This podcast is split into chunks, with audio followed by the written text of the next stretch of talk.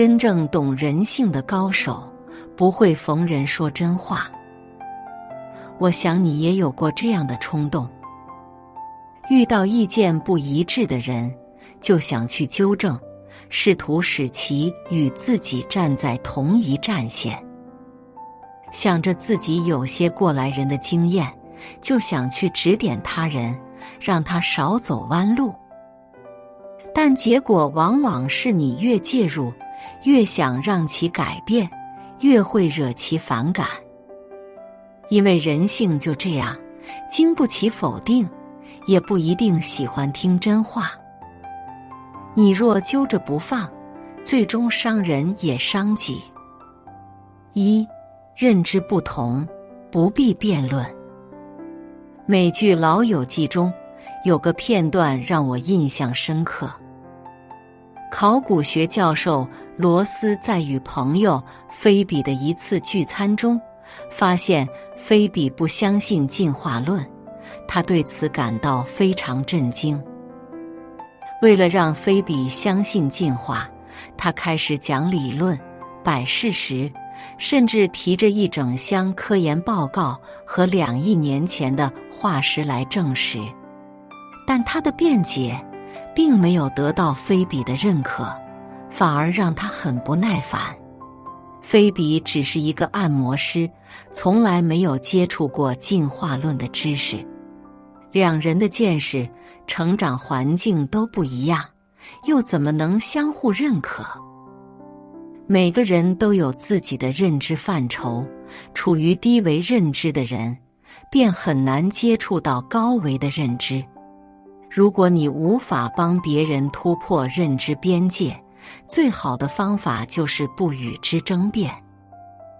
作家钟二毛在《慢崛起》中讲过他朋友的一段经历：朋友毕业后一直在广州工作。有了一定积蓄后，就回乡创业。他回到乡下开了一个小公司，主要是代理快递公司业务，做乡镇快递。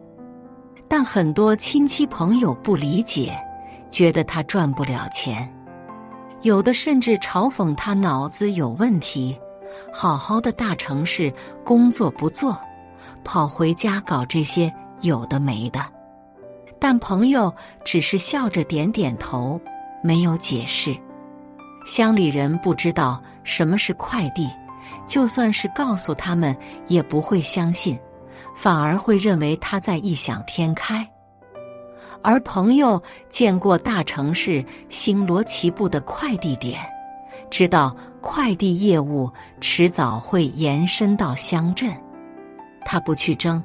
只是为了把精力放在自己的事情上。认知处于同一层次的人，尚且能探讨一二；思维不在一个维度的人，再怎么争论，也是无效沟通。二，三观不同，不必纠正。在一季奇葩说上，选手陈明讲过这样一件事。波斯王子开了一次宴会，宴请了来自世界各地的使者。在宴会上，来自非洲的使者和来自东方的使者因老人去世遗体怎么处理的问题产生了巨大争议。东方的使者说，老人去世后，他们竟然会吃掉老人的遗骸，实在太残忍了。而非洲的使者却说，他们竟然把去世的老人埋进土里，让他们在土里腐烂，实在是太残忍了。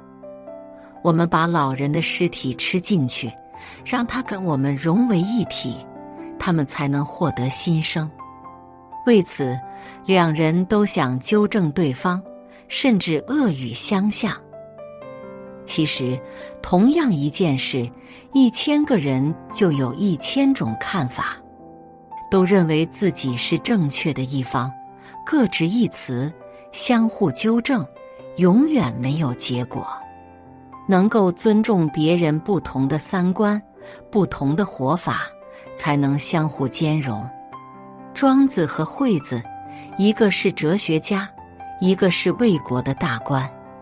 在庄子看来，惠子做官就是套上了黄金枷锁，虽然有权有势，但是人生不自由，灵魂不自在。在惠子看来，庄子穷得穿不起裤子，腰带都只能用草绳，鞋子露出五个脚趾，还整天幻想逍遥。但他们没有相互为难。反而成了惺惺相惜的至交。三毛和蔡志忠，一个浪漫随性，四处漂泊；一个沉稳踏实，闭门创作。两人的生活方式迥异，但从未试图改变对方，而是彼此理解，成就了一段令人羡慕的友谊。奇葩说里有句话。观念的进步，就是要尊重每个人的价值排序和人生选择。没有优劣对错，只是选择不同，无需纠正，只需尊重。三，阅历不同，不必征服。知乎上有则提问：生活中，你最讨厌什么样的人？点赞最多的只有四个字。好为人师，人往往有了一定阅历后，就喜欢去教导别人，却忘了，人教人是教不会的。经历才是最好的课堂，教训才是最好的老师。只有自己栽过跟头，踩过坑，才能真正长记性。俄国小说家克雷洛夫讲过一个故事。有只小狐狸，特别喜欢把自己的尾巴翘起来，走起路来威风凛凛、霸气十足。很多老狐狸见了，都劝他放下尾巴，这样走路时能扫去自己的脚印，避免被猎人发现踪迹。但小狐狸不以为然，认为凭借自己的聪明，绝不会被发现。为此。老狐狸特意请来了族里有威望的长辈，跟他讲述这件事的危害。但一连串的劝告，听得小狐狸不胜其烦。他嘴上喊着知道了，可私底下仍旧一意孤行。一天，他像往常一样大摇大摆的走着，不料被一个猎人悄悄跟踪。猎人趁他不备。举枪朝他扑去，他吓得魂飞魄散，拼了命的跑，最终拖着一条伤腿才逃出升天。此后，无需人说，他自己就老实把尾巴放下来了。生活中，很多人就像这只小狐狸，即便你说的是真理，也无法使之信服，因为能直击人心的。从来不是道理，而是南墙。你用自己的痛劝诫别人，别人只当是笑话；你用自己的教训告诫他什么不可为，他却认为你是在设法阻碍。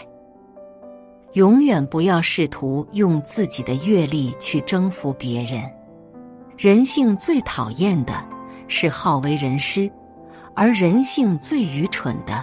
是自以为是，很认同这句话。